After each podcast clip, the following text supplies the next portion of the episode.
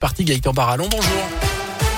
Bonjour Jérôme, bonjour à tous. Et à la une des cessez-le-feu locaux mis en place en Ukraine, c'est en tout cas ce qu'annonce l'armée russe ce matin à partir de 8 heures avec la mise en place donc de couloirs humanitaires pour permettre l'évacuation des civils notamment à Kiev mais aussi à Kharkiv ou encore à Mariupol où la population locale était encore assiégée ces dernières heures par les bombardements de l'armée russe. Leur deuxième tentative d'évacuation a été interrompue hier d'après la Croix-Rouge. Hier également, Emmanuel Macron a de nouveau pu s'entretenir au téléphone avec Vladimir Poutine. 1h45 d'échange entre les deux chefs d'État. Le président russe a notamment assuré qu'il était déterminé à atteindre ses objectifs en Ukraine, soit par la négociation, soit par la guerre. Chez nous, les gestes de solidarité se poursuivent envers le peuple ukrainien. Le maire de Saint-Bonnet-le-Château, Patrick Ledieu, est rentré samedi soir dans la Loire. Neuf réfugiés ukrainiens avec lui, sept adolescents et deux mamans qui ont fui l'invasion russe dans leur pays, selon le progrès.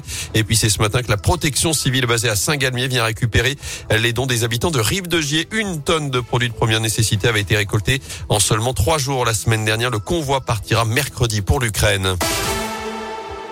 Dans ce contexte, les candidats à la présidentielle tentent de poursuivre leur campagne. Hier, Jean-Luc Mélenchon était dans la région. Le candidat de la France insoumise a réuni près de 15 000 personnes lors d'un meeting en plein air à Lyon. Il s'est notamment exprimé sur la guerre en Ukraine, répétant à plusieurs reprises son opposition à un tel conflit armé, rejetant tous ensemble Vladimir Poutine, la Russie et l'OTAN.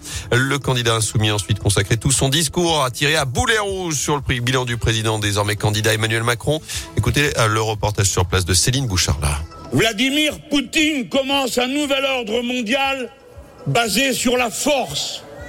J'avais refusé la guerre du Golfe et j'ai voté contre, y compris un président que j'aimais, parce que je ne voulais pas du nouvel ordre mondial annoncé par M. Bush à cette occasion, qui était un ordre mondial fondé sur la brutalité, la violence et l'invasion.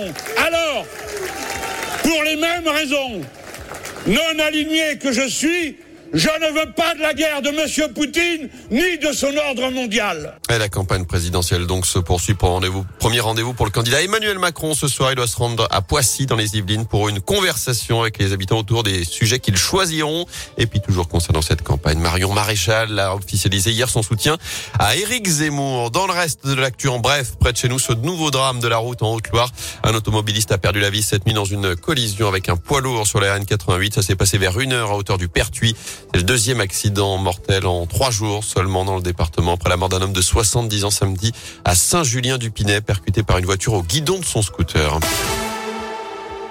En foot, les Verts se donnent encore un peu d'air. La SS a décroché hier son sixième succès de la saison en Ligue 1. Score final 1-0 face à Metz grâce à un but de Denis Bouanga en début de deuxième période. Le tout devant 35 706 spectateurs. Du jamais vu cette saison à Geoffroy Guichard. Faut même remonter à décembre 2019 pour retrouver une plus grosse affluence dans le chaudron. Les Verts sont désormais 17e avec 25 points au compteur. Une longueur devant Lorient Barragis. Trois devant les deux relégables Metz et Bordeaux. Prochain match vendredi soir à Lille.